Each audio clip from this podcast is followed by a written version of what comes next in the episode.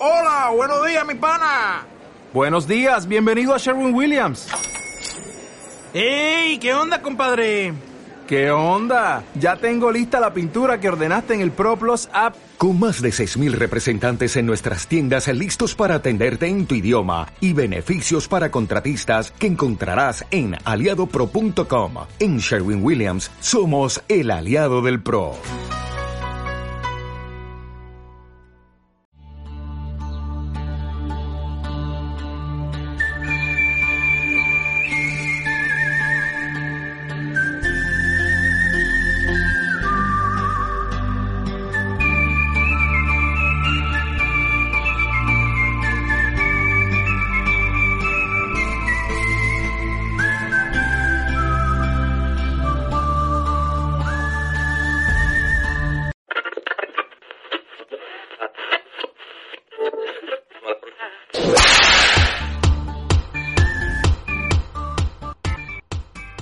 Bienvenidos a Quien mató a Charles Bronson. Un programa que Valentín. Valentín porque nunca llega a tiempo a los memes, no llega a tiempo nunca a los temas de actualidad, siempre va, va un paso por detrás. Somos, somos el Sam de esta aventura tan grandiosa como es la vida. Y yo supongo que ya he hecho suficientes referencias al día en que se está grabando. Y con esto ya pues presento a mi hermano y compañero radiofónico, Mario Martínez. ¿Qué tal? ¿Cómo estás? Muy bien, muy, muy contento de estar aquí una semana más.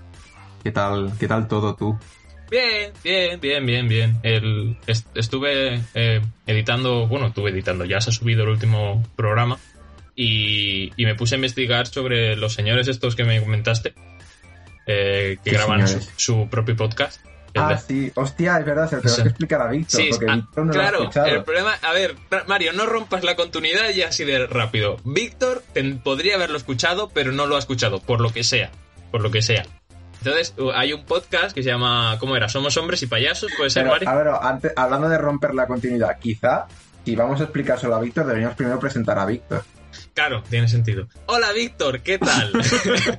Hola chicos, ¿qué tal? ¿Todo bien? ¿Qué tal? Hoy en el Día del Amor quiero deciros que os quiero muchísimo. Oh, qué Oh, bonito. nosotros a ti, Eh, es, Nosotros es tal también mi amor por vosotros y a este podcast que estaban echando en Neox el Guerrero número 13 y he tenido que dejarlo para venir a grabar. ¿eh?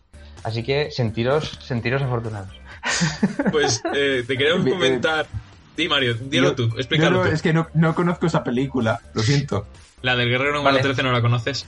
Yo, No. tampoco, yo no la he visto nunca. Eh, me ha comentado hace un momento Víctor, dice, estoy viendo el, número, el guerrero número 13 y he hecho una búsqueda rápida en Google y, y he dicho, vale, ya sé qué película es, pero no la he visto nunca tampoco. Mira, pues la... la... Hostia, Antonio Banderas. Probablemente sea su mejor película. Coño, eso me habla muy alto, ¿eh? No, no. Para eh, mí, eh, para mí... no es una, es una gran película, la verdad. No, su la mejor película de Antonio Banderas es Dolor y Gloria, eso no hay vuelta atrás. Pero eh, la verdad es que como fantasía épica está muy chula. O sea, fantasía, no sé si es fantasía, pero eh, hay una curiosidad de esa peli que me flipa porque por una vez eh, Antonio Banderas en esa peli, no- en una peli no hace de mexicano, hace de árabe. Y, y le mandan de, de ¿cómo se dice? De, cons- con- de ¿Cónsul? ¿no? Eh, Eh, eh, ¿Emisario? Sí, como embajador, embajador en, Vale. en las tierras del norte. Y las tierras del norte son los vikingos, ¿no? Y él no tiene ni papa de, de lenguaje vikingo y, y lo aprende a base de escuchar, ¿vale? Y es algo que siempre me ha gustado. Es una escena que él está rodeado de gente en una hoguera ahí con los vikingos y les oye hablar.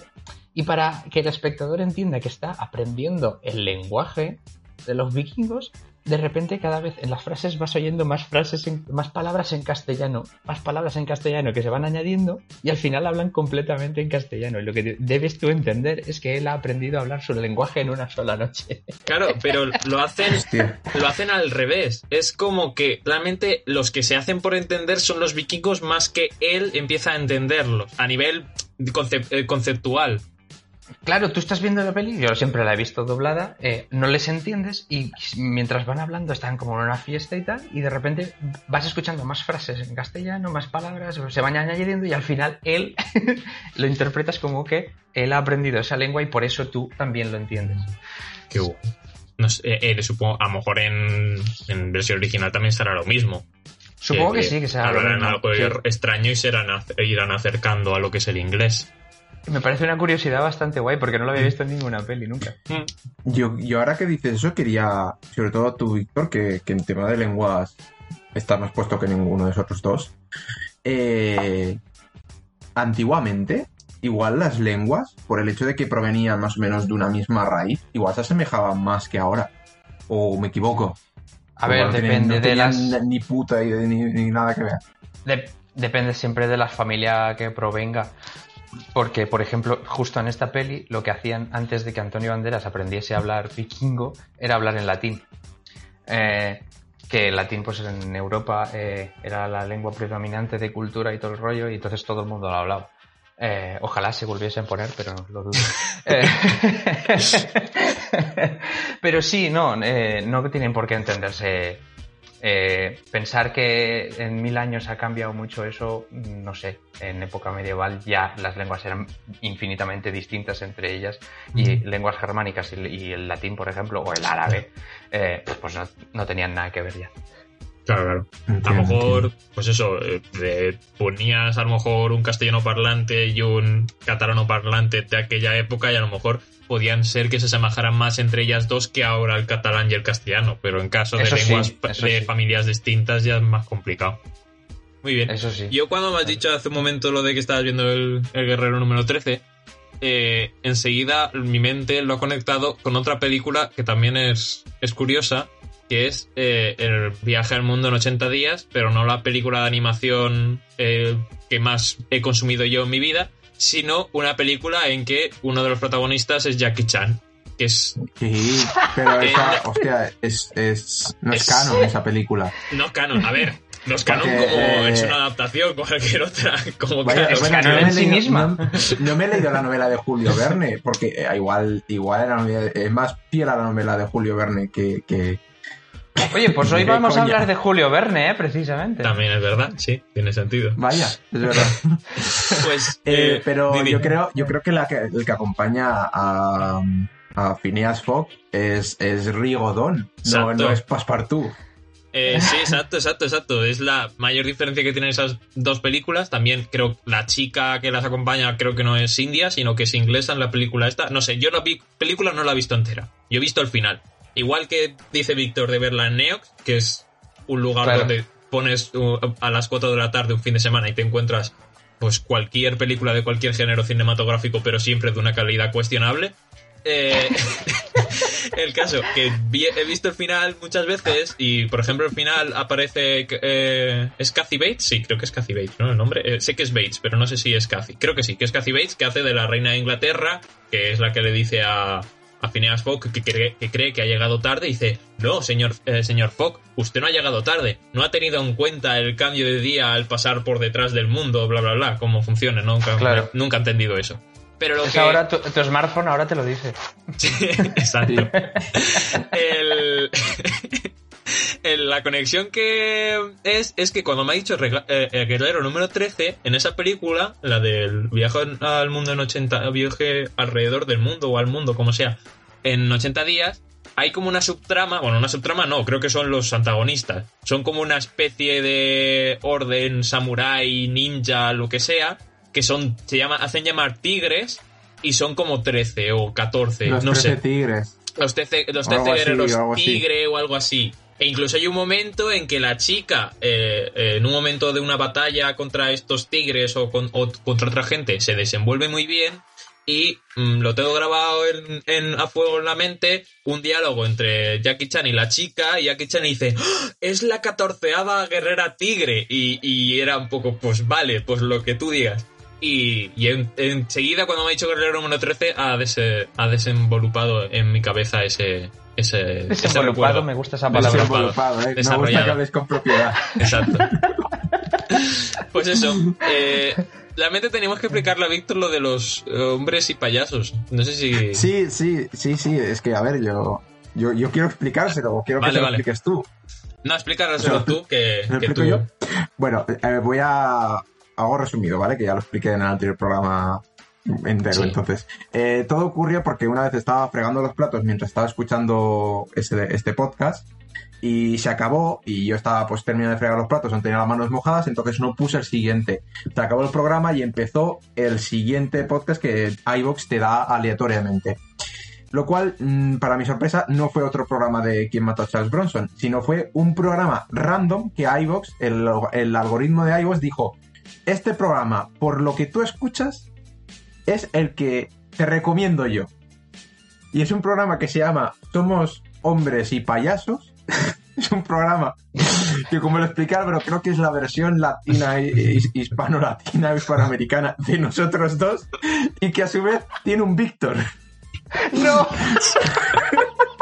No se llama Víctor, no se llama Víctor, pero tiene una persona que es como su padrino, de ellos mencionan, que le inició, es director, escritor, eh, no sé más productor, productor, productor. era. productor. Y yo digo, es que claramente están hablando de Víctor. Pero, pero ese podcast es famoso. Eh, yo, yo creo que tiene un poco de difusión, ¿eh? Por ahí, ¿Sí? por, por ¿Ah, sí? Latinoamérica. Hombre, eh, yo, mira, pues de- teniendo que descargar el podcast, vi que tenía como más de mil escuchas. Ese, Coño. ese programa en concreto.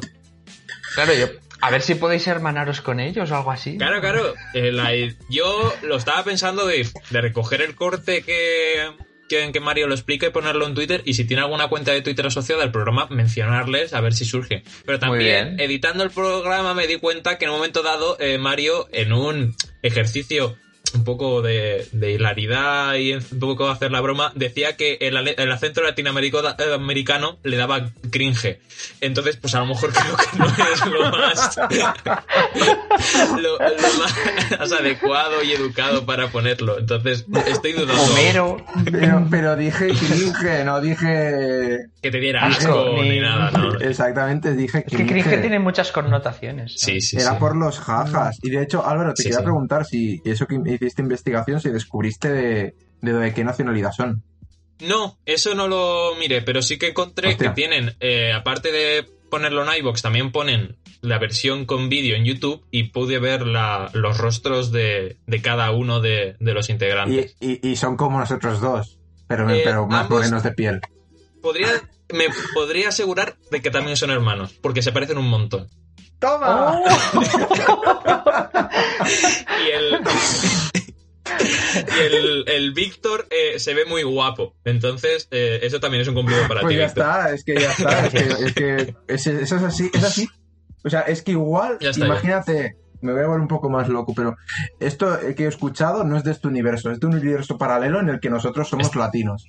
Totalmente, Bueno, latinos ya somos, pero hispanoamericanos. Exacto. Podemos empe- empezar a poner acento hasta que se acabe el programa. No, no, no podría aguantar tanto rato. Pues muy Es- bien. Es una de, la- de eh, esas cosas, Álvaro, es una, eso de Sí, poner sí. acento es una de esas cosas que, que me cuesta a mí, ¿eh? Es- me parece súper forzado. Para mí hay gente que le, que le sale muy natural a lo, a lo Dani. Rovira, pues eso de poner acentos, pero a mí es que es algo que, que se me nota que estoy yo forzándolo. Es que es eso, es eh, forzarlo, luego, por ejemplo, lo que propone Víctor sería hacerlo durante todo el programa. Yo no sabría, ca- sería capaz de mantenerlo. No, no, por ejemplo, rato. podrías poner. Los tres podríamos hacer uno acento catalán, otro gallego y otro vasco. a ver cuánto aguantamos así. No sé, yo poner voces y acentos me cuesta mucho también. Ya. Pues muy Yo bien. creo que andaluz, metería andaluz, ¿eh? Andaluz, yo creo que... Andaluz, no te sí. dejo que acabes la sección. Álvaro. No te dejo que No, acabes la no, no me está. A ver, no sección, es el inicio este raro que se está extendiendo. Y de hecho, no sé qué vamos a hacer ahora. Si vamos ya a la película, si tienes McAfee Tweet. No yo sé. sí, yo tengo Aquí algo voy. que mencionar. Pues entonces tírale tú. No, no Vale. ¿para qué voy a cortar yo pudiendo cortar tú?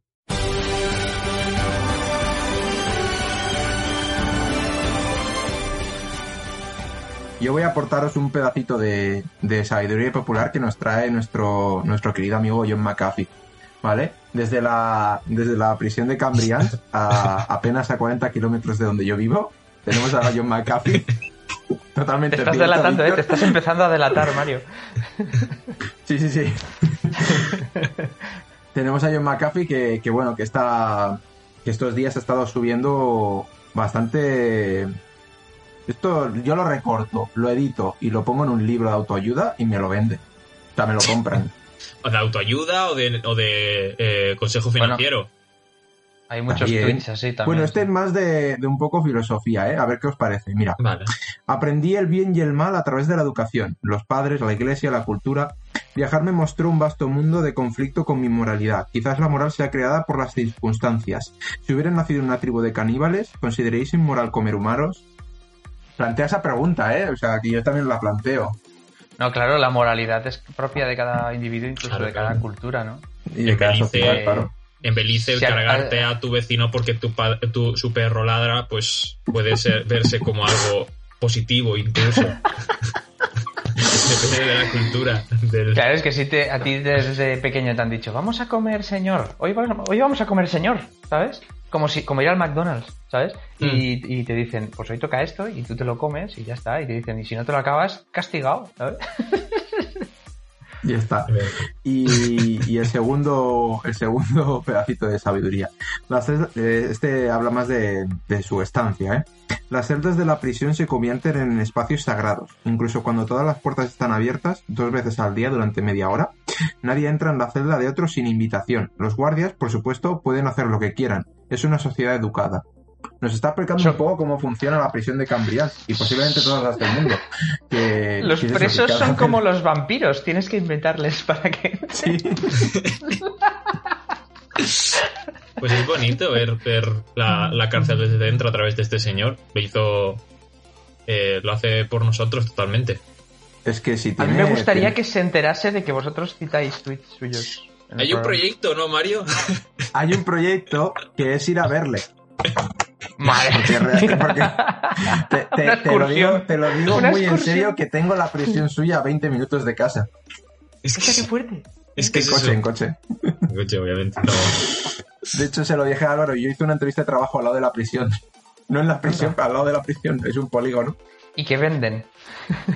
Bueno, es un- era, una, era, era un centro logístico de Decathlon. Ah, No les va a ser, no les va a faltar de material de- deportivo a la prisión no, no. para nada. Exacto. Lo tienen ahí.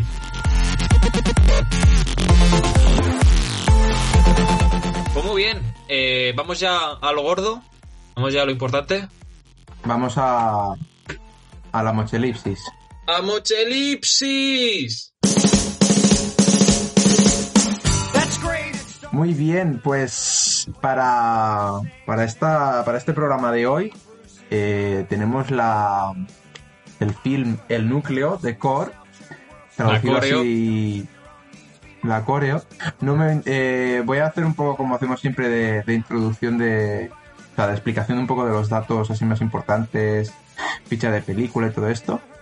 Y, em, y lo que veo aquí primero que me dice Wikipedia es que no tiene traducción a, a- en Hispanoamérica. Creo que se tradujo tal cual el núcleo o eh, de core en, O en- fueron- El cuore. ahí en- O fueron inteligentes o, y no la estrenaron allí. Y ya está. puede ser. estoy viendo Bueno. mucho hate aquí. Estoy viendo mucho hate. Yo no he bueno, dicho aún, nada aún no hemos empezado. Bueno, Vale, vale, vale. Es una película estadounidense de cine catastrófico y ciencia ficción del año 2003, para mi sorpresa. Yo digo, esta película será del 95. Y cuando lo busco veo 2003, digo, hostia puta, pero qué mierda he visto. Pero bueno, dirigida por John, John Amiel, o Amiel, o como coño se diga. ¿Quién es John Amiel, o John Amiel, o como se diga? Eh, es un director de cine inglés que trabaja en Reino Unido Estados Unidos. Mm, Yo no lo conocía apenas, no sé si vosotros lo conocíais. Y Bien. como películas destacables, aquí tengo eh, La Trampa. La Trampa es de... La de, la de Sean Connery. de, de Sean Connery, Catherine Zeta-Jones. Es una película que creo que empecé a ver muchas veces mientras la veía mi padre, pero que nunca he llegado a ver. Y siempre que me sentaba y esta, eh, digo, ¿qué película es esta? La trampa. Ah, esta es muy buena, muy buena. No sé, tienes que... Y, y nunca la he visto. Y luego también he hecho episodios de televisión. Así destacables tenemos la serie de los Tudor, hizo dos episodios. De los Borgia hizo cuatro episodios. De Once Upon a Time hizo creo que también dos episodios. Y no veo así ninguna más que, que sea que conozca. Lo último ¿Algún? que ha hecho, Sí, ¿qué es? lo último que ha hecho. Hostia. Pues creo que en el año 2016 hizo un episodio de Out- Outsiders. Madre mía. Bueno, no sé ni qué serie es. O sea, me suena, pero no sé. Pues muy bien por ese Bueno. señor. No sé. Pues este señor que ha, ha dirigido esta, que película.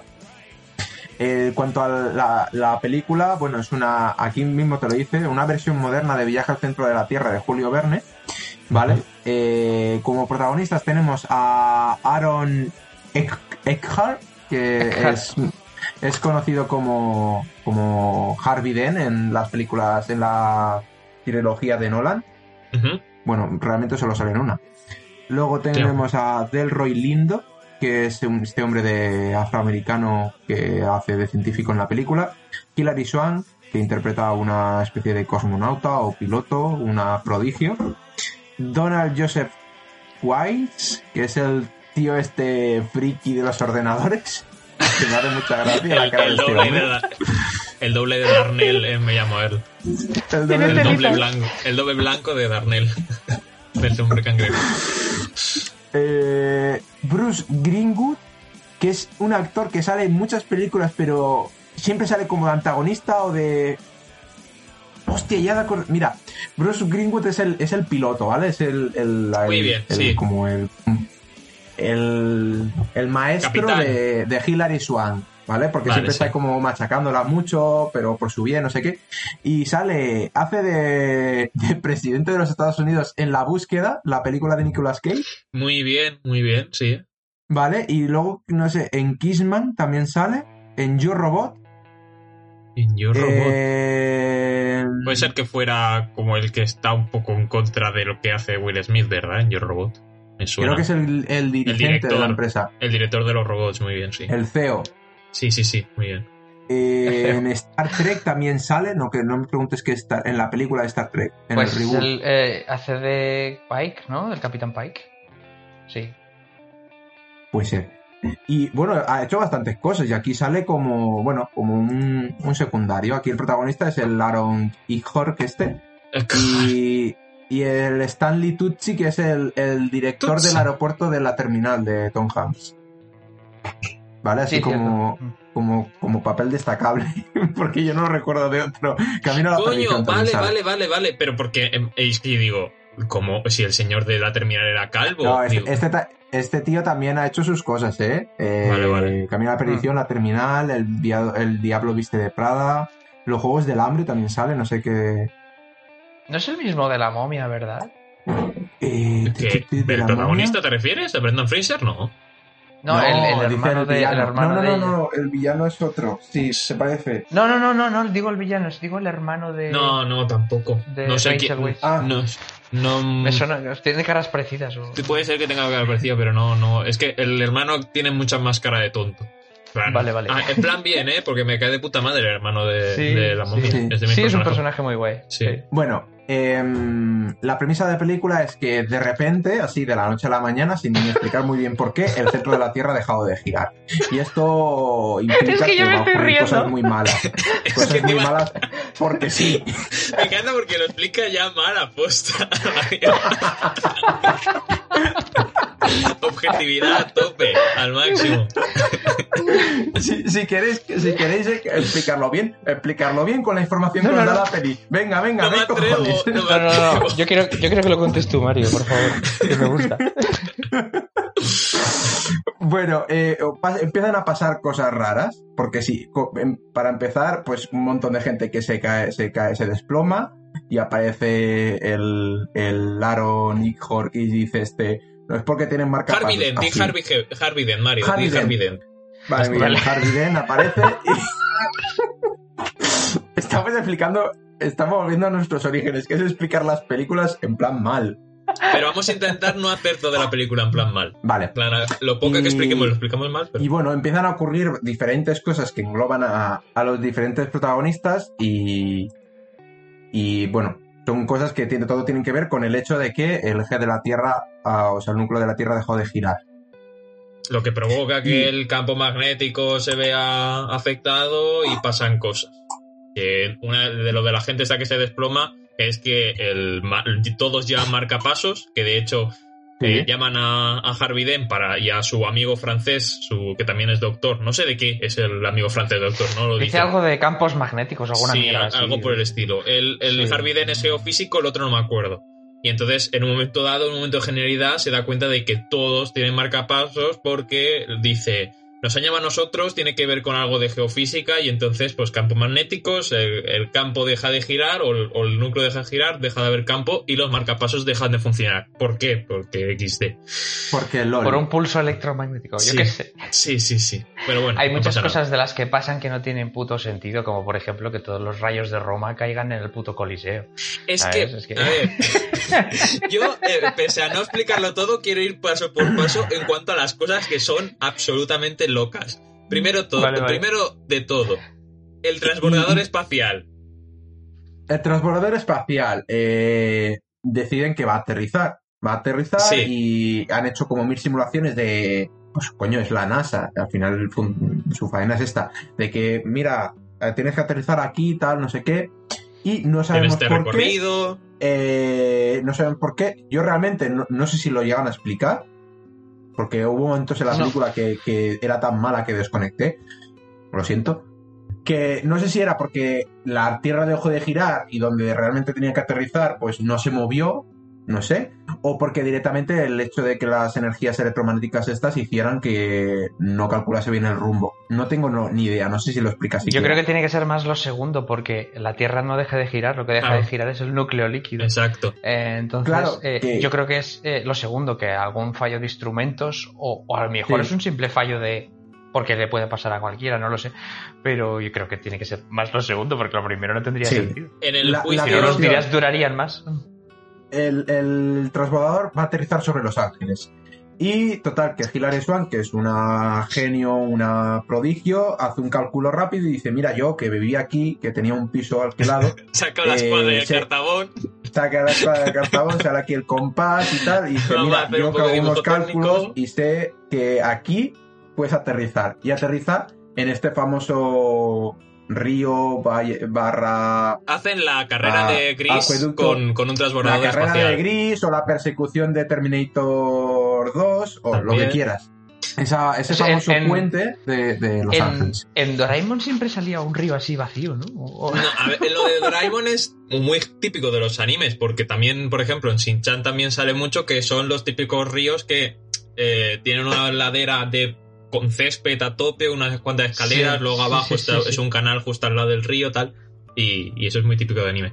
Yo lo de mm, el transbordador espacial, le- la explicación que más o menos se le da es que cuando le hacen el juicio de militar este que se le hace a Hilary Swank o la, vis- la vista a ver qué coño va a pasar con la pobre mujer, porque puede ser que la haya liado.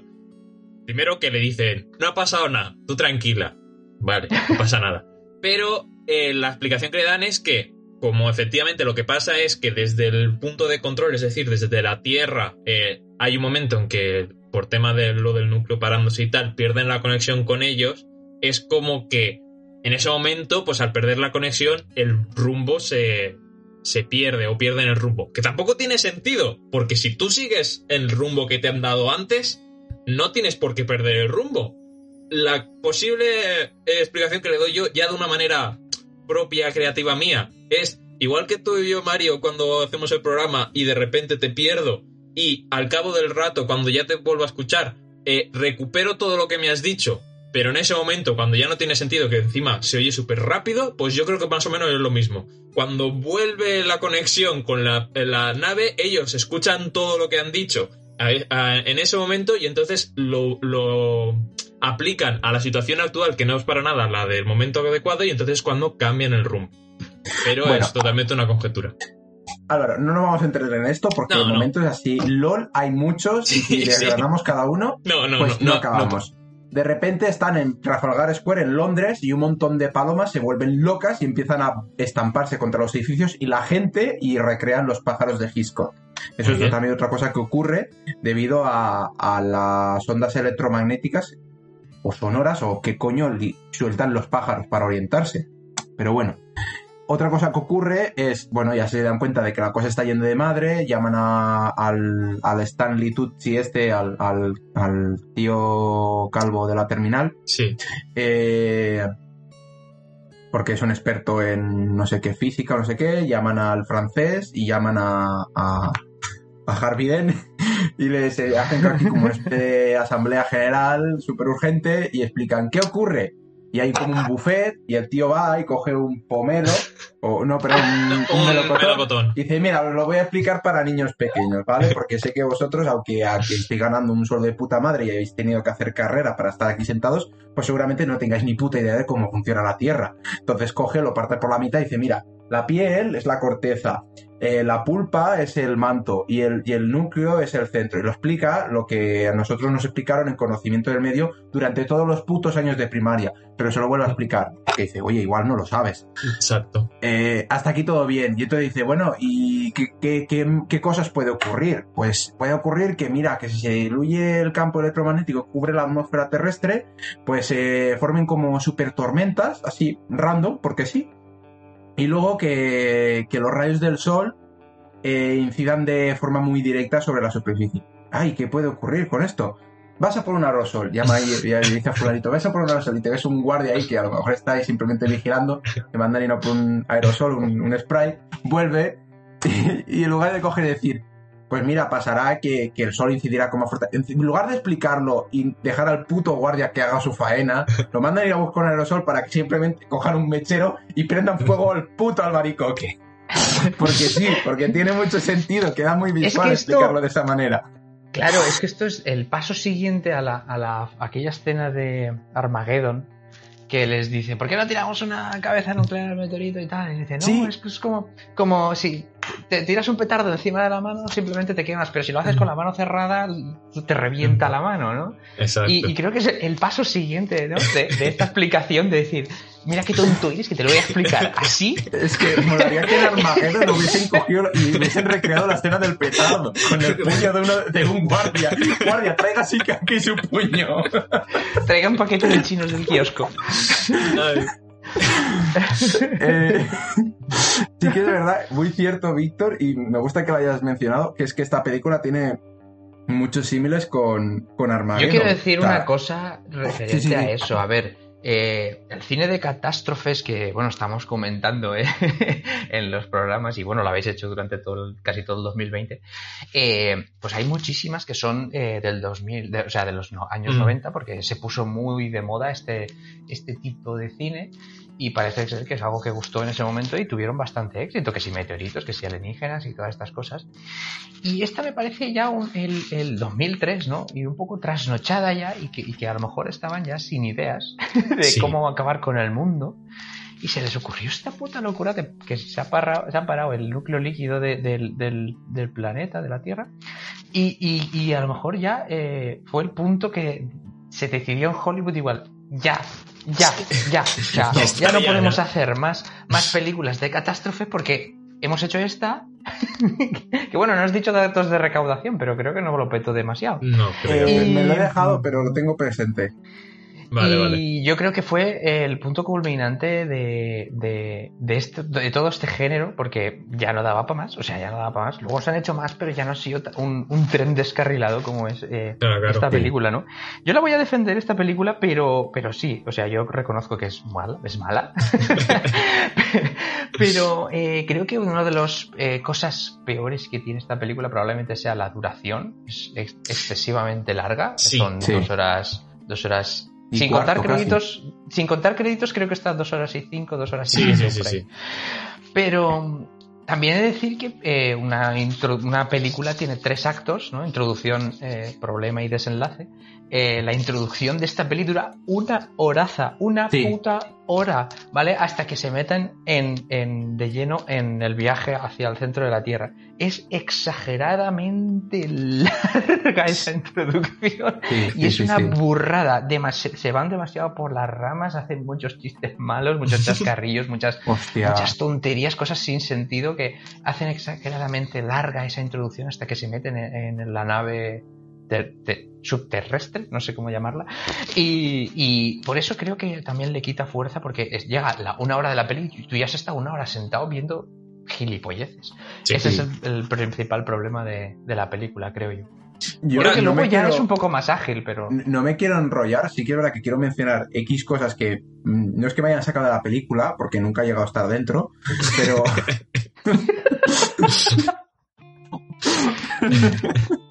es como si, como, como si me hubiese colado en el cine, como si estuviese en, en la, imagínate, en la puerta del cine, entreabierto y yo mirando la película. Ni siquiera estaba dentro de la sala. Eh, el momento en el que deciden ir a reclutar a, a un hacker, porque no sé por qué Madre es, muy, mía. es muy importante que en esta misión haya un hacker. Es, es- es Yo- lo más absurdo. En general, yo estoy. eh, ya lo comentamos, por ejemplo, en Independence Day. Lo que pasa que en Independence Day, pues tiene la gracia de que están hackeando alienígenas, que mola más. Pero a mí, la figura del hacker en las películas me toca mucho los huevos. Porque es un puto Como mago. informático, Es un puto mago. Es, tenemos un hacker. No hay nada que se nos ponga por delante. Es que es imposible. Si tiene que ver con informática, no hay barreras. Vamos a ver, es que el hacker de esta película piratea el planeta, que lo dice él. ¿Quieres que piratee el planeta? Y dices, sí, pues necesito no, no sé qué gomina las pide, ¿sabes? Y, y es que es absurdísimo ese personaje. Yo creo que también a lo mejor es una un momento de la época, porque en el 99 se había estrenado Matrix y todo el rollo, y, y las nuevas tecnologías estaban ya avanzando y todo el rollo, pero como, como que no se sabía muy bien cómo funcionaban, ¿no? Estaban Mm. ahí Internet y todas estas cosas. Y a lo mejor tenían que meter esto porque estaba, entre comillas, de moda. Y, ah, el hacker, ¿sabes? Ah, venga, tú ahí, haz, lo- haz lo tuyo. Que, que es un personaje súper gilipollas, porque cuando, cuando habla con, con Harvey Dent, que le dice, es que esto es un problema, ah, ¿puedo hacer algo? ¿Puedo hacer algo por vosotros? Y dice, páralo. Dice, pero tú no puedes pensar eso por ti mismo. O sea, tienes que Claro, preguntarle claro. al otro que está en el núcleo de la Tierra A ver qué hago. y a ver qué haces. Pues, dices, "Madre pues mía, tío". si su, su carta de presentación es que coge una armónica y llama por teléfono y le dice, tienes las conferencias gratis para siempre. Con una armónica. Digo, pero qué coño es esto? Las conferencias gratis mientras exista Airtel, ¿sabes? Sí, sí, las conferencias, no sé, es una película que, que mete estas cositas que te indican que ha envejecido mal. O sea, Sí. hay... Sí, sí, sí, o sea, son cosas así que, que- que envejecen mal. Hay, hay muchas películas más antiguas que esta que, no haciendo mención a estas coñas rancias, pues eh, no, no han tenido este problema. Eh, pues nada, tienen al hacker, porque sí, y les falta ahora el medio, el medio para llegar. Y se van a buscar, no sé por qué, al- a, este, a, a este científico afro- afroamericano que ha inventado una especie de, de Cañón de sónico que atraviesa la Tierra como si fuese, no sé, como si tiras un chorro de agua sobre la espuma, la, la dil- la diluye. Y a Mm. su vez ha creado un material, él, que no sé cómo no le han dado cuatro Nobel por ese material que ha creado, que no sé cómo le llama, que dice que tiene 34 sílabas o no sé Para qué. mí es Vibranium. ya está. Inoctanio, in- inoctanio le llaman. Inuctanium. Pues, pues ha hecho, eso ha hecho Vibranium, el, el tío este, porque sabía que esto iba a ocurrir. Básicamente, Sí, sí, sí, sí, eh, sí, es toda que su eso. vida, toda su vida, 50 años de su vida, dedicándose a crear este material porque sabía que en algún momento el núcleo se iba, a, se iba a detener y le iba a hacer falta ese material para atravesar el magma volcánico. Y entonces le, le preguntan, ay, ¿cuándo crees que lo tendrás listo la nave? 10 años. Y le dice, que esto es una coña que me hizo mucha gracia. Dice, "¿Cuán- ¿cuánto necesitarías para, para tenerlo en tres, en tres meses? Se empiezan a reír, ja, ja, ja, ja, ja, ja. Pues no sé, necesitaría tanto dinero. Y le dice, ¿aceptas cheque? Y le suelta Harvey Dent, paga con tarjeta que te da puntos. Y yo... Digo, joder, tío. Por favor, Es que en no serio. pueden tener un, un- un discurso normal. Tienen que meter la No, no, no. cuña, O sea, sí o ¿Sabes sí. en Los Simpson cuando, cuando el abuelo se le caen los pantalones en el capítulo este de los, de los Sí, de los peces Pues lo mismo, ¿no puedes estar un minuto sin perderlo, sin perder, sin, sin hacer el ridículo? Pues no, Harvey no puedes. Mira, yo creo que, que fue la oportunidad que le dieron a Aaron Eckhart de protagonizar una peli que no le ha vuelto a pasar. O sea, eh, que no protagonicen más pelis nunca, ¿sabes? A mí, pero como Harvey Dent lo hizo de puta madre. Sí, O sea, Es es un que secundario y, y también era otra historia, otra, otra Claro. movida. No, no, eh, que yo sepa, Harvey Dent no hace ni un puto chiste eh, que No, yo hombre. recuerde. A lo mejor hay No. alguno. A ver, será más chiste de Pero- villano, el típico chiste de te voy a joder la vida y te lo cuento en forma de Eso chiste, pero. Pero sí, sí, sí, sí. Eh, yo quería comentar una cosa, eh, antes de continuar un poco, que me voy un poco, un poco para atrás, pero es que lo tengo aquí apuntado, me es importante, es en la reunión esta que hemos hablado de cuando hacen lo del melacotón y tal, eh, claro, se enfrentan contra eso y qué solución van a proponer, vale, proponen pues lo de hacer ir al núcleo de la Tierra y tal, pero hay un momento dado en que los señores en cuestión dicen, pero ¿qué solución hay? Y, y, en plan, ¿podemos hacer que vuelva a girar el núcleo de la Tierra? Y dice Harvey Dent, no, no podemos. Y el científico importante, el de la terminal, dice, no podemos, pero ¿y si pudiéramos? Corte, vamos a solucionar el tema. Es que la frase fue tal cual y digo, muy bien, sí, sí, sí, sí. ¿Sabes qué pasa? Que eso es lo que decíais, ¿no? El tema de, del científico que había construido la nave y todo esto. Entonces, que esta peli viene todo hecho. O sea, no se tiene que Sí. inventar nada, no se tiene que estudiar nada, no hay nada que, que les pille de imprevisto. O sea, es todo está listo. Sí. Ese es el Mm. problema, que a lo mejor la propia peli es una Merisu en sí misma, en sí misma, ¿sabes? Porque, joder, tío, es que viene todo pim pam, pim pam. Es como piezas de dominó que, que ya estaban puestas y en este momento van a caer. Y Mm. por eso es. Por eso es tan cutre, porque es que viene todo hecho, no se encuentran apenas ninguna dificultad. De hecho, Ninguna. una crítica yo en general a la película es que las dificultades que, que se encuentran son súper, súper artificiales. En el sentido de, por ejemplo, cuando están ya metiéndose en la, en la Tierra y tal, que también reclutan a, a la Hilary Swank para que sea la piloto y tal, eh, el- pues todas las dificultades que se encuentran, que es meterse en una geoda enorme, que Ah, es sí. hueca por dentro, obviamente, como buena geoda. Digo, vale, sí, te lo compro porque está gracioso ver la geoda por dentro. Luego, los diamantes flotando en mitad del magma, vale.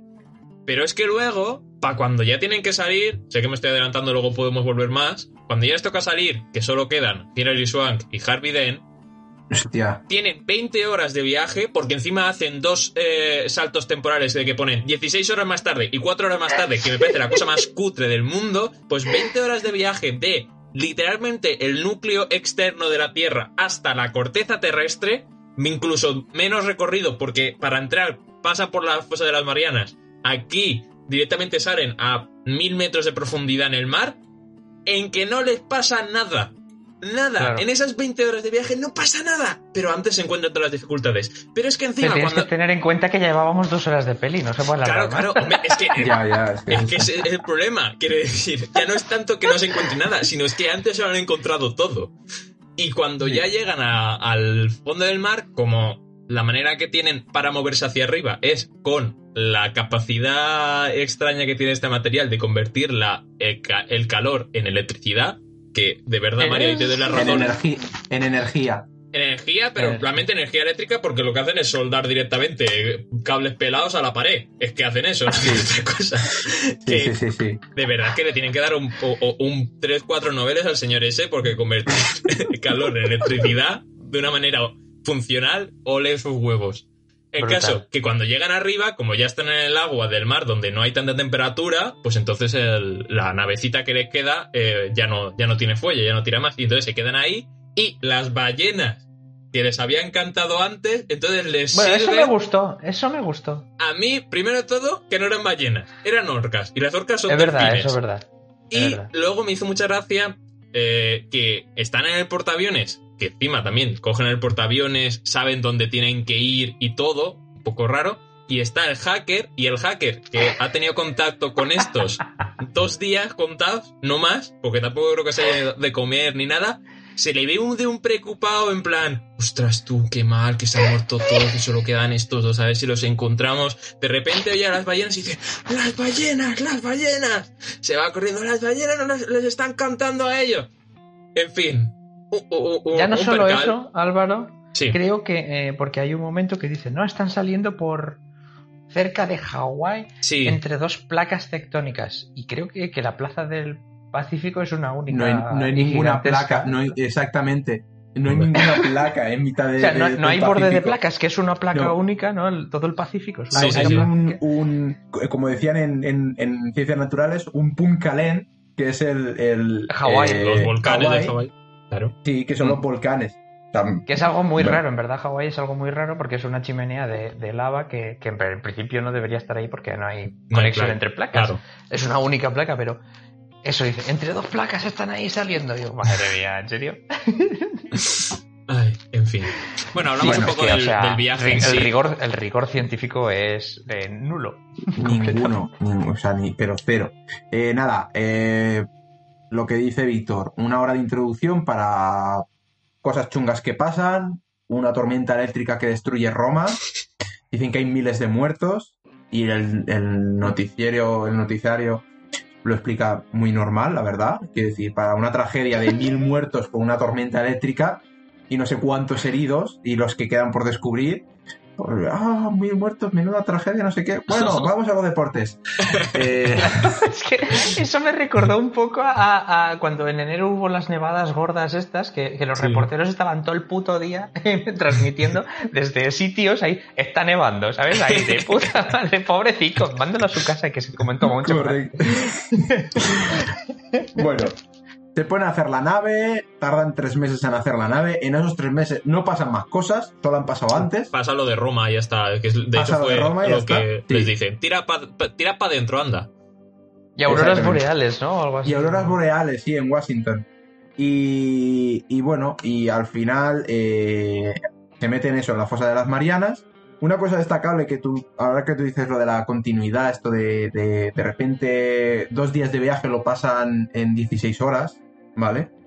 Eh, están descendiendo en la fosa de las Marianas y dice la gira Swan, mil metros de profundidad, pasa un minuto de película, 16.000 metros de profundidad, digo, hostia puta, es un torpedo que va bajando a toda hostia. Bueno, a ver, ahí en ese caso es agua solo. Entonces yo. Y encima pillan Claro. una corriente de agua dentro de las fosas de las Marianas, que claramente es un remolino. Yo de, de joven leí en la novela de Julio Verne, de Viaje al centro de la Tierra, que bueno, ahí no lo hacen para salvar el mundo, lo hacen por... por Por diversión. científicos, ¿no? Por, por- por- Por rigor científico.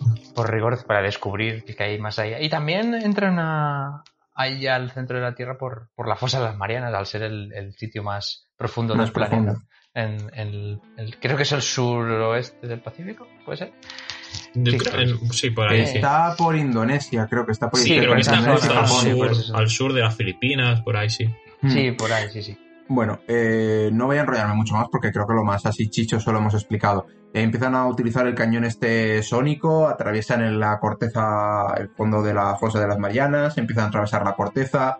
Primera dificultad, se encuentran una geoda enorme y la nave se estanca porque hay un montón de cristalitos, ¿vale?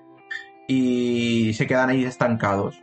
Eh, ¿Qué ocurre? Eh, salen fuera para intentar desbloquear el cañón de iones y por donde han entrado se ve que se empieza a filtrar lava Que ojo al dato, ojo al dato, a poco antes, desde la nave decían, hay como 40.000 esno- atmósferas de, de presión. Se, se enganchan en ahí y dice, ¿qué hacemos? Salimos a ver qué pasa. Pero llevan los trajes, Álvaro, de papel de albal. Claro que sí. Exacto. Ay, Dios. Pero es que además lo dicen, ah, pues los trajes aguantan bien o algo así. Se está cómodo aquí, ¿eh? Nos podrían montar aquí un chiringuito. Para que venga la Em, gente. Empieza a caer lava. No, no había caído en eso, Álvaro, pero bueno, da igual, no pasa nada. Empieza a caer lava, desbloquean a base de hostias eh, un trozo de, de cristal que bloquea la, mm, el cañón este Sí. sónico. Y no sé muy bien qué le ocurre al piloto, porque en ese momento creo que estaba fregando los platos mientras veía la película. Yo, yo tenía que amortizar la tarde y ver ese Sí, sí. truñaco no, no iba a ocupar toda mi tarde, hasta que yo me puse a hacer faena y Le- puse a hacer cosas. pasa que, que hay como un temblor y le cae un trozo de cristal al casco Sí, y le atraviesa. y, Me y lo le atraviesa quería- la cabeza. Me lo quería imaginar, digo, le, le ha dado un golpe o algo, porque de O sea, no te molestaste ni en rebobinar para ver qué le pasaba. No, no.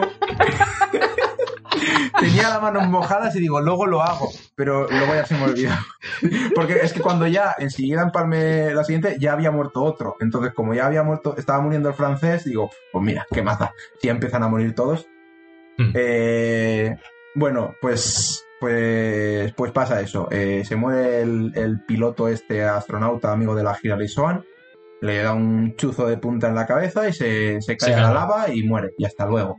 Y desbloquean el cañón y siguen para abajo. Siguen para abajo, se encuentran siguiente dificultad los diamantes estos. Un diamante rasga uno de los compartimentos. Porque al final el, el vehículo el que van es como un tren. Con Sí, vagones. sí. De hecho, hay un momento Y- que lo explican así y se ponen a explicar los vagones y digo, va, el último va a ser el, el bar restaurante, por favor. ¿Qué ocurre? Que tiene un mecanismo que si uno de los vagones resulta comprometido, pues se suelta solo y lo deja el lastre para atrás para que no, no entre nada dentro de- de del interior. ¿Qué ocurre? Se queda atrapado el francés por intentar salvar unas, uno, no sé, fotos de su abuela o no sé qué mierda estaba intentando querer coger el francés. Es que en ese vagón estaba toda su vida. Estaba toda su vida en ese vagón, era, era muy importante, más que su propia vida. Se lo da y dice, "Eh, dáselo a mi hija o no sé qué. Y hasta luego. Y está ahí hablando con Harvey Dent a través de la pantalla y lo ve como, como una, una como una estantería de, de- de metal, se le cae encima. O algo así, no sé qué Es que al final... La el- aplasta, la aplasta. Claro, la- lo que es el compartimiento este, en plan este vagón, se está como haciendo más pequeñito. Que el, desde el punto de vista de la cámara esa se ve muy gracioso, se ve incluso cómico. Tú le quitas el sonido a la, a la- al tema y te hace esta gracia. Porque hay un momento que ya se queda muñeco y se queda enganchado y ¡eh, no puedo venir a mandíbula! Pero sí, eh, una Eh, tragedia. Luego, una cosa que quiero que me expliquéis. Hablan de un tal proyecto Destiny, que no sé Sí. muy bien qué, qué- qué trata. Explícalo tú, Es Álvaro, que por favor. ahí viene la, la- Ahí viene el problema, porque eso es lo que ha, causó el- el- la paralización del, del núcleo de la Tierra.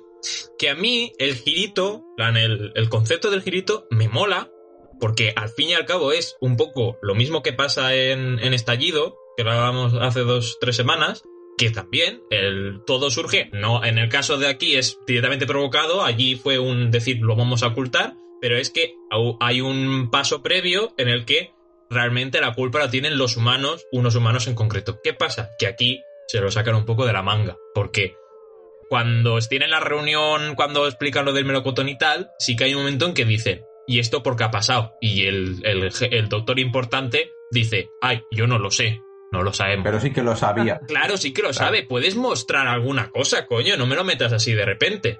Y de hecho, ya posteriormente, cuando ya están preparando lo del proyecto Destiny, que al fin y al cabo no entiendo yo qué diferencia tiene con respecto a lo que van a hacer en general, porque lo que van a hacer es poner bombas Es que por, nucleares. e- por eso lo pregunto, porque yo Es para que- mí el proyecto Destiny lo que están haciendo era más o menos lo mismo. Es que no, a nivel físico concreto, yo no tengo ni puta idea de qué diferencia hay, porque lo que parece ser es que en una base tipo eh, guarida del mal, tienen un pedazo de En agujero. Alaska. En- sí, eh, sí, en Alaska. No, ¿Era en Alaska? Yo no me fijé si Sí, había. era en Alaska, Vale, vale. Alaska, sí. Pues tiene una especie, una especie de agujero que supongo que irá hasta el centro de la Tierra, ¿vale? Y de ahí tienen que meter algo para que haga pum No, o algo. no. No sé. Yo lo que entendí es que eso era un arma eh, creada para crear, hacer eh, Terremotos, terremotos, sí. en sitios mm, pues que les convenga ¿no? a Estados Unidos y que eh, sin, sin ninguna posibilidad de represalia, porque al parecer no podrían rastrear un posible terremoto creado con eso. O que la Mm. gente directamente lo confundiría con un terremoto natural. Claro. o sea, una Vale. máquina de hacer terremotos muy MacDoctor, ¿no?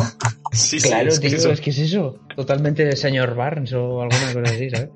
Doctor y- Doofenshmirtz. Claro, eso eh, no querían en ningún momento que saliese a la luz, ¿vale? Mm. Eh, por eso creo yo que mandan la misión antes que volver a usar la, la Claro. propia máquina porque sería muy... Bueno, no sé, porque al final no se hace público. Bueno, al final se hace público todo. Al final se hace público, que de hecho por eso Bueno, está el hacker. pero, pero, eh, ahora Pero lo bueno. explicamos lo de Sí. hace público, porque... Sí, porque es Porque también delita. tiene delita. Eh, bueno, la cuestión. Siguiente en caer, creo que, bueno, eh, se descubre, se destapa lo del proyecto Destiny y el, el tipo importante de la terminal se le cruzan los cables porque no quiere morir en la misión y le pegan una hostia y lo, lo dejan, no sé, noqueado durante unos minutos. Lo mejor de la película. Y mira que Lo el, mejor de la película, el sí. puñetazo no está ni bien dado. Cuando un Exacto. negro le pega a un blanco gilipollas, mola. Sí. Eh, siguiente dificultad. No sé realmente qué ocurre. Eh, vale. No, o sea, descubren que el- su plan, que era, a todo eso no lo hemos explicado, que es lanzar bombas nucleares al centro de la Tierra. Muy, muy Trump, muy... Es que en ese sentido es muy parecido a Armageddon, porque Armageddon al fin y al cabo era hacer un agujero, lo que pasa que en una cosa mucho más pequeña y meter una bomba nuclear. Pues aquí igual. Por, por lo menos los de aquí, cada uno es especialista en su campo, porque Claro, aquí son todos curritos, ¿sabes? Sí. Pero, pero Obreros, es que, clase escúchame, una cosa, eh, hablemos de eso muy seriamente. Una cosa como una bomba nuclear que libera una energía, todo se ha dicho, descontrolada, aplicado a una cosa que es el sustento de todo el planeta, que también tiene una energía prácticamente incontrolable. Y ¿Qué puede saben salir mal? saben perfectamente que tirando cinco bombas nucleares y haciendo dinámica de fluidos, según dice el tío este de la terminal, Sí. todo va a quedar de puta madre y arco iris y todo feliz, todo happy. Según él, es física del instituto. Sí, ¿sabes? sí, No te sí, puedo- una mierda es. Eh, yo To- lo que me Álvaro, sorprendió. tú- a ti Uso te lo explicó, ¿verdad? A ti Uso A te explicó con problemas. Dinámica y de fluidos no, no me lo Eh, explicó. No, no, no, me refiero que te puso un problema de Sí. estás yendo al centro de la Tierra con cinco bombas nucleares que liberan Un una alumno, de de... Eh, un alumno de PQPI y Harvey Dent van al centro de la Tierra a picar. Eso sería el, el, el enunciado de uso. Sí. Oye, pues poca broma porque yo, yo vi esta peli en el cine cuando salió y al poco eh, eh, yo estaba en, cuarto de la ESO y en clase de biología y geología la profesora la, la comentó. ¿Sabes? Como la citó, como decir, he visto esta peli que es súper cutre y no sé qué. Y yo, ¡ay, yo también la he visto! Ah, bueno, vale, pensaba que era el tipo Bueno, de menos la manera. mencionó como super putre. Claro, claro. Claro, claro, claro. Sí, sí. Ay, Em, la cuestión, descubren que, que la- lanzar las cinco bombas de golpe no va a funcionar y tienen que como que manipular el mecanismo de la nave para poder liberar las bombas de forma En progresiva en cinco vagones diferentes. Y el negro se sacrifica para poder eh, irse a una zona en la que hace muchísimo calor eh, para desactivar como el mecanismo de la nave que hace que los vagones se puedan soltar por, de forma sí, o sea, porque un bloque- como un bloqueo que tiene la nave de los vagones, Exacto. pues lo desactiva. es que tiene Vale. que ver también con la muerte del francés. La muerte del francés se produce porque como el vagón está dañado, entonces se activa el sistema automático de que se suelte el vagón. Como los Claro. vagones esos no están dañados y no los pueden dañar de manera fácil, eh, lo que tienen que hacer es quitar ese seguro manual que hace que no se pueden soltar si no están daña- dañados. Y ese seguro manual, que es algo que a lo mejor, no sé, durante tres meses o que digo más, durante toda tu vida, porque el científico este lleva muchos años planeando esto, pues no sé, puedes pensar, oye, este seguro manual eh, igual tendría que estar en una zona más accesible, en una zona que, que puede llegar hasta a 4.500 grados. Es, es el síndrome de la estrella de la muerte al revés. En vez de tener una cosa Sí. dificultosa oculta, pues tienes una cosa muy útil eh, oculta. Claro. Vale, Totalmente. pues eso, pues el me- negro se me, sacrifica. me- me gustaría pensar, me gustaría pensar que en uno de estos vagones que van soltando eh, está el váter, ¿sabes? Y, y cuando lo sueltan ya, ya no pueden ir al váter. Esas 20 horas que tienen la y en la que- Dent para arriba sin mear. Ma- me hace mucha gracia eso, porque, o sea, que decir, se saltan un montón de cosas lógicas, pero algo así fisi- fisiológicamente necesario, como es comer o dormir o, o hacer sus necesidades, no lo menciona durante casi tres días de viaje al centro de la Es que Tierra. no, no Es se decir, ve. no se ve una, un ba- una zona de literas, no se ve una zona de comer, o, un- o aunque sea un- una mierda de armario con comida deshidratada, o yo que sé, cualquier cosa. No, no, no, no, no. Ellos van con lo opuesto, vienen comidos y cagados de casa. Totalmente. Les ha hecho una purga por dentro. Y bueno, vamos a la parte que ya, ya se acaba, que es que empiezan el, el tío de la terminal, el científico este de- del, Desti- del Destiny y Harvey empiezan a, a poner las bombas eh, cada una en un vagón. Y en esto que hay como una especie de explosión dentro del núcleo, se, se mueve la nave y la, la bomba cae sobre Harvey Dent y se queda como atorado. Y empieza a decir, ¡ah, me duele el hombro! Porque lo dice así, creo. Y, y el tío este, el del Destiny, que ya había demostrado antes públicamente que no, que no quería morir en esta misión de mierda, que su vida vale muchísimo dinero, dice, "Ah, lo siento, te voy a dejar aquí, lo siento mucho. Se va, Y en eso que vuelve otro giro de la nave, se cae de una manera muy, muy torpe, muy empapatosa y muy estúpida, te da un golpe Sí. en la cabeza con un... pero con, con- con algo de metal, que Sí. con- solo con eso ya debería haber muerto. Pero bueno, el tío que está consciente y la bomba se, se vuelve por, por la energía, por el, por el giro de la nave, se libera a Harvey Dent y le y cae al suelo, no peta y rueda y bloquea el pie del. del o sea, es que es como muy, muy. Muy concreto todo, sí. Sí, Sí, sí, sí, sí, sí. Y bueno, en ese momento tiene un momento de redención y dice: No, no, vete, vete, vete de aquí, Harvey Dent, vete. Tienes que irte". Vete a salvar Gotham. Sí. Y, y muere. Y, y, bueno, termina tú de contarla tú, Álvaro, porque es que al llegar a Pues este punto yo ya lo que- queda es que petan las bombas, eh, ocurre lo que yo estaba esperando toda la película, que era qué consecuencias tiene el petar las bombas en medio del núcleo interno de la Tierra, que se ve que son unos pocos terremotos. No pasa nada, terremotos en todo el mundo. Dice, ¿dónde está el epicentro? Es todo el mundo el epicentro. ¿Qué va a pasar en la Tierra? No se sabe, no se ve que se destruye todas las ciudades del mundo donde no tienen previsto tener terremotos, porque hay sitios donde no ocurren terremotos. Y Ah, eh, alguna cosa importante que nos hemos dejado, que quería mencionarlo ahora. En un momento puntual, durante el desarrollo de ir al núcleo de la Tierra, se ve como que los efectos de, de la disolución esta de la, del campo electromagnético que cubre la atmósfera de la Tierra se va disolviendo y incide muy a saco los rayos del sol. Y es un poco como cuando los Simpson el capítulo que a Milhouse le persiguió un rayo de sol. pues un poco así. Y empieza, eh, destruye todo el puente de San Francisco. mm, que de hecho yo quería decir que esta, esta, los terremotos provocaron que luego empezase la película de San Andrés, de, ¿Sí? de, de Rock. el sentido. Y, y, bueno, eso, que, que, que todo se sí. soluciona eso con los terremotos y las tormentas. Una tormenta que estaba ahí como formando, o sea, un cielo totalmente azul, despejado. se estaba empezando a formar nubes grises súper oscuras y de repente se vuelve todo, todo, guay. Uy, uy, uy, uy, pero no, no, no, no, no. no no Ay. te preocupes, que ya, ya se han ido las tormentas y todo guay. Ya pasa lo de que suben Hilary Swank y... Porque había un momento, que encima eso no lo hemos dicho, en el, cal en el recálculo que habían hecho para decir, vale, tenemos que poner las bombas en diferentes sitios, te da cuenta que un cálculo que ha hecho mal el, el científico importante, el Harvey Dent, se da cuenta de ese cálculo y dice, coño, le falta potencia a esta última bomba. Y Es entonces tiene que coger las barras de plutonio del reactor, que básicamente las pone al lado de la bomba. Yo no sé si hace falta algo más, pero solo las pone al lado y ya está. Ya en la última bomba. Y entonces se ¿Qué- quedan qué? sin energía, que es por eso que entonces cuando se dan cuenta, ay, el vibranium este que se ha inventado eh, genera energía a partir del, del calor. Pero- Vamos a... Que, por cierto, utiliza para coger el núcleo, utiliza como una cadena y la cadena se se, funde. funde, del calor que libera en las asas estas. Pero es que luego él coge con sus manos y dice, si la cadena se ha fundido, la puta cadena se ha fundido, que a ver a qué punto de, de fusión tiene el, el acero, ¿qué le va a pasar a mis manos? Claro, claro, claro. Pues nada, Llevo unos guantes mágicos. Y con mis santos cojones lo llevo y ya está, y no hay problema. Exacto. No, pero luego las, las enseñan quemadas, ¿eh? Las. Tampoco se ve muy quemada, ¿eh? Ahí hay una roncha y ya está. El caso, se quedan sin energía, meten la- los cables ahí a la pared, suben para arriba. 20 horas que pasan así, pum. En un momento pasan lo de las ballenas, lo rescatan y entonces es cuando viene lo de eh, que transmiten la información de la misión a todo el mundo.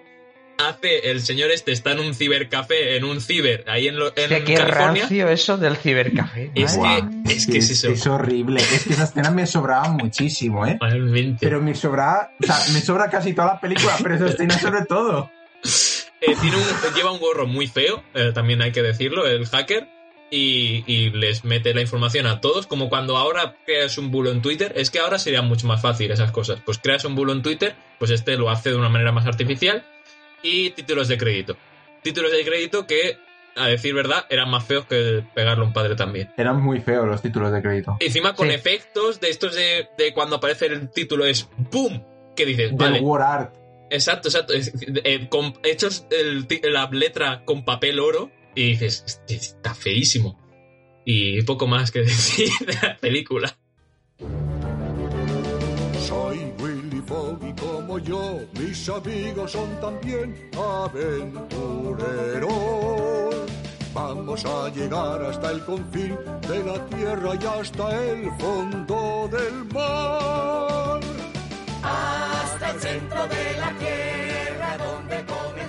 A ver, eh, es que tenéis razón en todo lo que decís, el tema de que, joder, es que es, que es, Pero a mí es me que es gusta. mala, es que es mala de compones, ¿sabes? Pero Y yo es he venido aquí a defenderla. fallos, tiene fallos por todas partes y es que no hay por dónde cogerla, y es que te da rabia muchos chistes y todas estas cosas.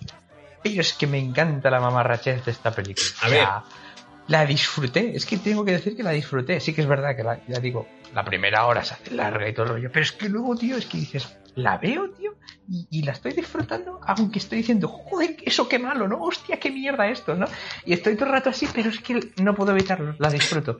Yo quería preguntarte, Mario, eh, sobre el presupuesto que has dicho que lo tienes ahí guardadito. Quería, quería mencionarlo Eso, eso. ahí como, como dato final. Solo, solo dos, yo- dos pun- una puntilla, y ahí no menciono nada más de la película. La, al final eh, utilizan el, el poder absor- que absorbe el calor de la nave para poder, para poder salir al exterior. Sí. Pero claro, no todo el trayecto es por zona donde hay magma. Claro, es que es eso, el idioma es hay ese. parte del trayecto que es ya tierra. Claro. Y ahí donde absorbe el calor. O sea, es que Es no. que- Bueno, es igual, que, que es Sí. una, una, una más al listado de, de cosas y absurdas que tiene. Eh, respecto al presupuesto, aquí. o sea, hay un momento. O sea, aquí en la Wikipedia tenemos un apartado solo para recepción. Y otro para el presupuesto, ¿vale? Me voy al, de- al presupuesto. La película, para su producción, editó 85.000 85, 85 millones de dólares, perdón. Vale. Y de publicidad, 30 millones de dólares. O sea, en total son unos 111.000, sí, 111.000, 115, uy, 115 115.000. millones de dólares. Y la recaudación fue de 73.400, seten- o sea, tú, qué mal se leer. 73.498.611 dólares. ¡Hostia! Eso en total. O sea, no. en total. Vale. No, no, no, no, en total. Y si te vas a la parte de recepción, eh, la cinta acabó siendo una decepción en muchos sentidos ya que no logró superar los costes de su producción. Además, la, crítica la vapuleó por sus incoherencias argumentales y la falta de rigor científico. Mira, Bueno, hola, somos la crítica. na- na- nada, nada que no hayamos dicho nosotros ya. Claro. Ay. Eh, Me sorprende bastante el tema de lo que has dicho de publicidad, porque por ejemplo se me ocurre eh, que Avatar creo que costó unos 200 millones de dólares de producir y creo que más o menos la mitad fue todo en publicidad. Porque esa película lo tenía que petar y acabó gastando tres, acabó recaudando 3.000 millones de, de Mm. dólares. Eh, me sorprende mucho lo, lo que has dicho de que se gastasen tantísimo en publicidad. Yo creo que se olían la tostada y que, que tenían que anunciarla por todas partes para intentar recaudar lo máximo posible. Ya, ya. Pero yo quería el dato del presupuesto porque a mí ha- habría que compararlo, por ejemplo, pues con películas de dentro del tema Mochelipsis, películas que tienen mucho que ver con que ten- le quieren mucho dinero en cuanto a efectos especiales, porque la verdad se veía un poco cutrilla algunas cosas. Y ya no solo eso, sino que encima muchas cosas del tema del centro de la Tierra son como súper conceptuales plan, la, ya dentro del núcleo es al fin y al cabo, es un escenario plano con unos cuantos rayitos eh, y tal para eh, escurrir un poco el bulto. Y por ejemplo, otras cosas que ya requieren más trabajo, como es el interior de la geoda, hay planos en que se nota un montón que es un decorado de- hecho a corchopán. No sé, yo pienso, Sí, por sí, ejemplo, en, en Armageddon, que es a lo mejor la más comparable en cuanto a eh, fuegos artificiales y demás. Eh, Pero que Armagedón es del 98 y este es de 2003, Claro, claro, cinco años. a de ver, No, diferencia. pero tenéis que tener en cuenta también el contexto de... eh, es que, a ver, eh, yo, yo tengo mucho cariño a la amenaza fantasma, pero eh, ha hecho mucho daño al cine, ¿vale? sí, Eh, la amenaza fantasma abrió el camino de hacerlo absolutamente todo digital, ¿vale? Todo digital cuando lo digital aún no se había perfeccionado como lo tenemos ahora. ¿Vas a hablarme del o- Yoda de la amenaza fantasma? No, eh, bueno, pues eso, pues sí, el Yoda de la amenaza fantasma o muchos de los decorados de la amenaza fantasma que no son ni reales, que son croma. Eh, claro, esto, eh, pues cuatro años después se seguía haciendo y hay muchas pelis entre el 99 y el 2007, por decir alguna, pues más o menos, que, que pecaron de esto. ¿Vale? Que De luego pasarse. ya pues la tendencia paró un poquito porque claro, los efectos digitales envejecen y se ve el cartón que no veas. es que es eso. Y creo que es eso, un poco eh, por, por la época en la que se hizo, pues eh, ahora, aunque a nivel argumental y todo esto también ha envejecido fatal, pues efectos especiales son, son deplorables, Sí. son de Play 2, es que son de Play 2, tío. Pues en ese sentido, tenemos que romper una lanza a favor de Armageddon, porque cinco años antes, y a lo mejor Sí. con más presupuesto, porque no tengo el dato, pero me suena. bastante más, bastante más. Creo que pa- Ahora te- pasan los ahora te 100 lo digo. millones, ¿no? Pasan los 100 millones, creo que lo de Armageddon. No mucho, pero pasaban Sí. los 100 millones. Y también A ver, los efectos Bay- especiales de los 90 Ma- son la hostia. Michael Bay, eh, lo bueno que tiene son las explosiones. Por algo que es conocido Claro. por las explosiones y por los efectos especiales. No, Entonces, pero tú ves, por ejemplo, ves el, el, eh, escenas del cometa, ¿no? Que está ahí, uh, que lo ves pasar y dices, joder, es que está guapo. Y tío". en el, Es que en el se- mismo meteorito, yo Claro. una de las cosas que más me gusta de Armageddon es cómo crear ese ambiente de decir, es que están encima de un meteorito. Sí, y eso está muy bien hecho. Mira, Álvaro, el presupuesto, hacemos un poco de memoria, ¿eh? El presupuesto de Armageddon fue de 140 millones de dólares Vale, y, le re- dobla, y ¿eh? recaudó 553 millones de dólares. Es que Para que considerar que una peli para considerar que una peli ha tenido éxito debe doblar su presupuesto pues- en, en cuanto a recaudación como mínimo Claro. Como mínimo. Correcto. Pues bueno, muy yo bien. aparte, yo ya la hemos desgranado muy a fondo porque yo creo que es una película que por las coñas y las mierdas que había daba pie a hacerlo. Pero quiero preguntaros sobre todo qué os ha parecido, ¿vale? Y luego quiero, bueno, decirme qué os ha parecido. Pues a mí eh, yo no podía con ella. Al final ya ha sido decir, "Buah". el, el hecho de que, por ejemplo, hubiera mucho tiempo de créditos y darme cuenta que había por lo menos 10 minutos, digo, ¡buah! ¡Qué bien! Que no, tenga, que no haya más película y que sea todo créditos lo que queda. entonces Pero- no viste la escena post créditos No, por ahí anda. Eh, Que que- se vuelva a parar el núcleo. Pero aún así, sí que estoy un poco con Víctor en que, pues lo de siempre, que hay una cierta satisfacción en ver un accidente como es este. Entonces Sí. hay cosas que dices, buah, eh, no me gusta nada, pero me gustaría quedarme a vivir en esta escena de lo mala que es. Y, Claro. Pero no la volvería a ver, eso lo tengo claro. Yo debo decir que me daba muchísima pereza verla. O sea, cuando. cua- cada- o sea, me pasa siempre que siempre hago tarde a ver estas películas. Aparte de que tampoco quiero verla. Yo qué sé, ahora vamos a elegir la próxima. No quiero verla ya mañana. Porque cuando tengamos que grabar ya no me acordaré. Claro, claro. claro yo siempre lógico. espero un- dos o tres días antes del Dos o tres días para- antes, para exacto. ver. Entonces, me daba, me daba bastante pereza verla. Quise verla el viernes y al final no, no pude. Y me tocó ayer por la tarde sacar mm, dos horas de donde pude, pasando la película, momentos así chorras, a adelantar 30 segundos para, para, para ganar minutos de, de vida. Sí. Pero debo decir que, que es eso, que la disfruté como el que disfruta viendo un vídeo chorra. ¿Sabes que algo malo le va a ocurrir a ese tío que está cruzando un río sobre un, un tronquito de nada? Pero sabes que vas a disfrutar. Mm. yo por mi parte pues eso la había visto ya en su momento en el cine y no la había visto vuelto a ver nunca y probablemente si no hubiésemos hecho este podcast eh, no lo hubiese No visto, nunca o sea sí la he disfrutado en cierta manera sí Eh, pero bueno eh, la peli pff, es que iba a decir se, se deja ver y no es verdad es que no, no, es no, verdad tampoco. Es que- eh, pero vamos, eh, reivindicar los efectos especiales y el cine de los 90 porque es buenísimo. Y creo que, pues eso, creo que a lo mejor en otra época esta peli podría haber sido mucho mejor, no lo sé. Eh, Pues- Nada pues- más que pues añadir. Eso te iba a preguntar yo, Víctor. Te iba a preguntar justamente eso. Te iba a preguntar que si esta película se hubiese hecho en otra época, o quizá más tarde, o quizá más, a- más adelante, si, si Claro, hubiese sido mejor. A mí me parecen infinitamente mejor las películas estas de... de- que han hecho ahora de creo que era el Brendan, Brendan Fraser es también el de, el de la momia, Sí, que, el de la que- momia. que- que hicieron una película de viajar al, al Sí, centro de la al centro de Tierra la Tierra que también sale Pita de, sale Pita de los Juegos del Hambre, que hace de niño. Ah, bueno, Es es, verdad. es que tiene años, es que tiene Sí, años sí. esa peli. Eso, pues, eh, eso es más comedia y todo el rollo y más parecido al mundo perdido, ¿no? En tema de. Porque. Que juraría, es que lo estoy pensando cosas ahora, así. que juraría que hay una segunda parte que el protagonista es de Rock. No estoy seguro. Correcto, hay una segunda Sí, parte ¿verdad? que, Que que, lo que no sé Fraser qué- no sale y. Claro sale que no sé qué explicación narrativa le dan para que desaparezca Brendan Fraser y aparezca de Rock, pero Eh, vamos a tener en cuenta que a lo mejor, a lo mejor entra. a lo mejor verlas entra. A lo mejor El, incluso... que- el tema es que esas dos películas tienen más que ver con la novela de Julio Verne que Mm. esta película, porque aquellas, pues en la novela es pues eh, un viaje científico, ¿no? Vamos Sí. al centro de la Tierra. ¿Por qué? Porque podemos y porque queremos, no porque haya que salvar al mundo. Entonces, el contexto es bastante diferente. Eh, pues eso, ya está.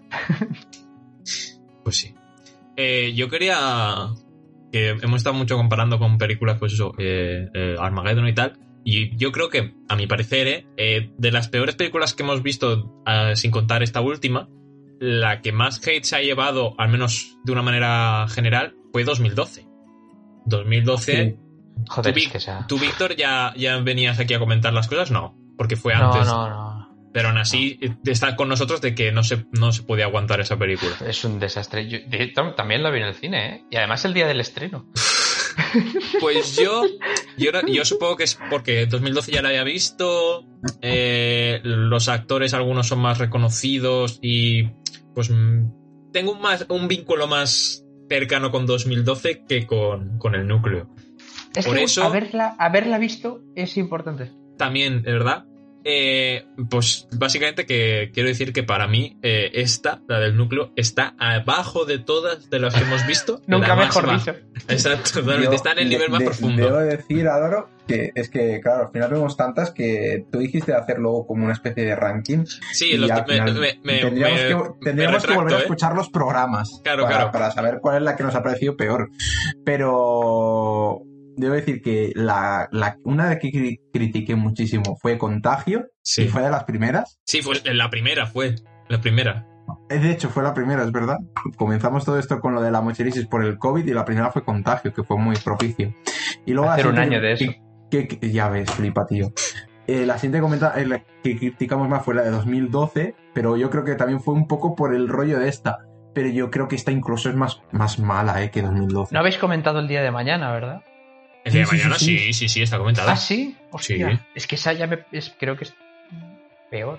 Es que el día de mañana ya lo dijimos que nosotros tenemos mucho vínculo emocional con el día de ¿Veis? mañana. Es que eso hace mucho. Eso Y hace además, mucho, pero. que yo te digo una, yo reivindico el día de mañana porque no se salva el mundo.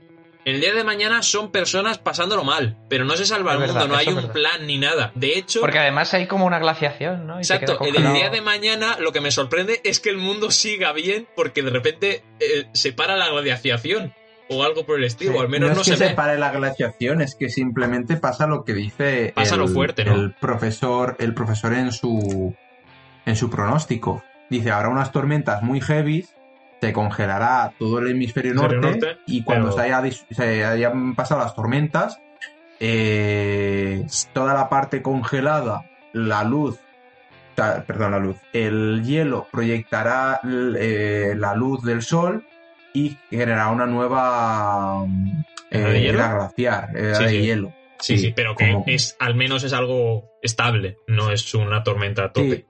Claro, claro. Exacto. Pues eso que ahora una secuela, ¿no? El día de después. Sí, no, o- después hay, hay Age y ya está, no, no tiene más, ahí está la secuela.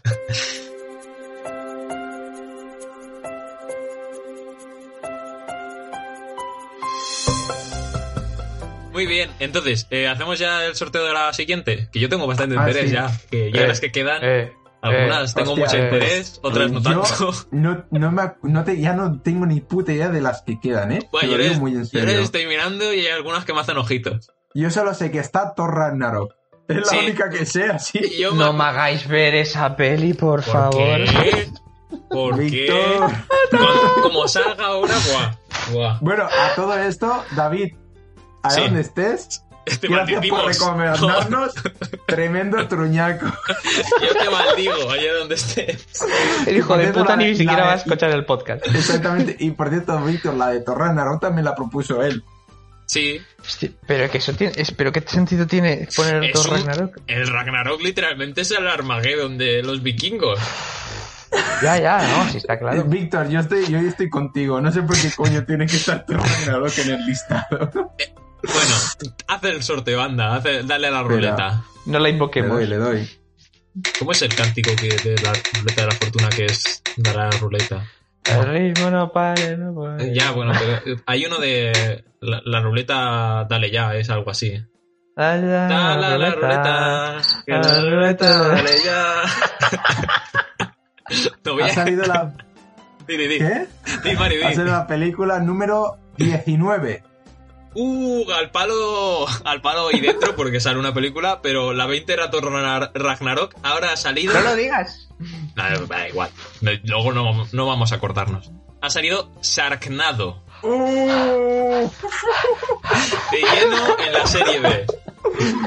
¡No! O sea, Mira, es que pues- una, de mis pregu- una de mis preguntas que quería hacer sobre esta película es si, si, si día de hoy la, la, cate- uy, la catalogaríais como película de serie B.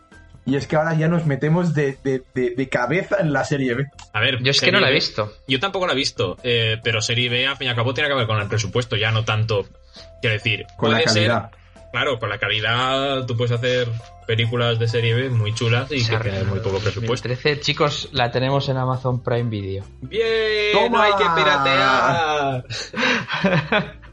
Según esto, Álvaro, nos quedan seis películas. Eh, te confirmo. Una, dos, tres, cuatro, cinco, seis. Sí, efectivamente. Eh, habrá que pensar en meter una horneada nuevo, ya- nueva porque ya, ya vemos que el- nuestra propio apocalipsis nos está acabando aún. Así que habrá que pensar. Por lo menos esta dura una hora 26. Es- a ver, comprensible por el presupuesto, y, pero disfrutable además que sea tan cortita. Pues Yo, muy pues, bien. no, no te creas, tío. las películas así me suelen gustar. A ver, a ver, yo tenía ganas de que saliera esta, la verdad. Sí, sí, sí. Sí, sí. Eh, yo, tenía yo una excusa para verla. La verdad es que sí. A ver, nos podemos animar y creo que hay como cuatro o cinco de Sarnado. Si acaso podemos hacer la, Oh. la saga completa. Yo es que soy muy fan de las pelis de, de gente que se come, o sea, de, de- de cosas que comen gente. De hecho, en el 2019, eh, la peli favorita de Tarantino fue la de. ¿Cómo se llamaba? Infierno bajo el agua. Sí, sí, me suena, me quiere sonar que, que es era de de- cocodrilos, es de cocodrilos. Sí, sí, sí. Y, y está muy guapa, ¿eh? Esa peli. Pues perfecto. La verdad, no habíamos tenido ninguna aún. Bueno, Mars Attack se podría considerar, bueno, Mars Attack y, y Independence Day, de que el apocalipsis tenga que ver con criaturas. Bueno, y Cloverfield también. Quiero decir, que sean Sí. las criaturas las que, las que provocan el apocalipsis. Y aquí, encima, criaturas de la No, pero es que en estas es el, el, el tornado y el. O sea, el sifón, Claro, claro, claro, pero- que sea. El tornado Y el- de y tiburones. los tiburones. Claro, claro, claro. Aquí hay hay 50-50 en el papel. Pues perfecto. Bueno, esperemos que no, no queráis sacarle el rigor científico a la película. No, aquí no, aquí... Es que tú sabes cuál es el problema. Yo en ese sentido yo tengo muchos problemas con las películas de ciencia ficción. Porque es ciencia ficción. Ahí hay que darle el hecho de que se puede salir un poco de la, del rigor en tanto que es ficción. Pero el problema es que tú ciencia ficción puedes tener algo pues como Star Trek donde el pacto fic- ficcionario en cierta manera te está diciendo que es no es que sea más ficción ni eh, que ciencia, ni mucho menos, pero sí que está en un, en un universo que es totalmente ficticio, totalmente ficticio. En cambio, aquí te lo está basando todo en la Tierra, en el momento actual y todo. Entonces, pues obviamente le vas a buscar más las costuras. Y, Ya. y cuando no lo cumplen, bueno. pues se nota. Y sobre todo cuando Claro, no yo creo cumplen que, de- que- que la diferencia entre fantasía y ciencia ficción es esa, ¿no? A la fantasía no le buscas los porqués Hmm, y a la ciencia ficción sí. claro. Claro, es que ah, yo recuerdo que no sé qué, en qué año fue, que en, en, en literatura castellana nos explicaron los diferentes géneros y lo que nos explicaban, la distinción de entre la. Igual la, es igual, yo qué sé, es cogerlo con pinzas, pero de la ciencia ficción a la fantasía va el hecho de que la ciencia ficción hay un mínimo, un mínimo de posibilidades de que, De que ocurra. de- de que ocurra. Claro. O que ocurra en un futuro. sí, sí, sí. Sí, sí, de que ocurra, exactamente, que ocurra en un futuro.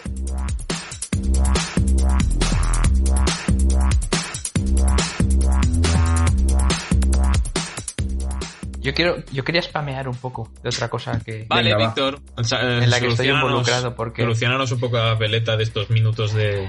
de- Vale, de ¿este vacío. programa cuándo va a salir? A ver, este programa técnicamente sale el miércoles 24 de febrero. Vale, pues voy a decir que ya han salido a la venta las tazas de Bla Bla Land. ¡Wala! ¿Y qué, cómo se pueden ¿Y comprar? cuánto? ¿Cuánto? Es, es importante que sepáis, antes de que os diga cuánto y cómo y todas estas cosas, que sepáis a dónde va a ir el dinero. Oh, Porque vale. Ah. eh, eh, no nos vamos a quedar un, un- un céntimo, ¿vale? Muy bien. Porque aparte de los costes, costos de producción y un mínimo que se va a quedar la propia persona que hace las tazas, eh, casi la, prácticamente la mitad de lo que cuestan las tazas van a ir para la asociación eh, Conquistando Escalones, de- Muy bien. en la que está involucrado Abraham de aquí de Villarreal, no sé si lo conocéis. Sí. Yo Vale, habrán para, la asoci- para la asociación esta que está investigando para la, la distrofia muscular de cintura y, y el SIDA. Mm. Eh, así que eh, podéis entrar, en- supongo que ya, en la, en la, en la web de copycap.com. Copycat.com, ¿vale? Copycap. Ah, Cap. Copia- vale. copia, eh, taza. Vale, taza. vale, vale, Vale. tiene sentido. Y ahí eh, adquirir vuestras tazas de BlaBlaLand. Y decir que eh, si compráis dos tazas, el envío sale gratis. Uh, Bien. Pues perfecto. Perfecto. Pues muy bien. Muchas gracias por esta información, Víctor. eh, eh, pues yo posiblemente me compre una. ¿eh? Sí, sí, o Pues dos, haces- o te dos. haces- haces una foto y Ya, nos- el problema es que si me compro dos, eh, no se puede enviar una a tu casa y otra aquí. No, pero, a ver, pero, pero hay más en la web, en la web hay más tazas, más tipos de tazas. En esa misma Ah, web ¿sí? es, Ah. es donde es- están las tazas también de que son diseños de, de De Robert, Robert Fernández. Fernández, es que sí, sí. de es- en ese ahí para, para ampliar ya y de hacer más a la gente que compre, hay una taza con la niña de la mascarilla de no pasa nada, es mejor esto que morirse. Y Yo una, la también, tengo. y una también con Fernando Simón, que no me Sí. acuerdo que, que tenía en particular, pero sabes que sale No, Fernando es, Simón. es el, el- dice, es un muñeco de parlante de Fernando Simón y les tiras y dice frases y tiene todas las frases. Lo de comer almendras y no sé qué, no sé. Entonces, eh, supongo que lo de las dos tazas y, y una, y el envío te sale gratis sirve. Se pueden combinar, ¿no? Las tazas. Creo que sí. Vale, vale. Bueno, No, igualmente yo lo más seguro que a lo mejor me compro la de la niña y la de bla bla bla. Porque la, la de la niña ahí, ahí. la quería comprar. Bueno, mirad el catálogo porque hay muy- muchas que están chulas.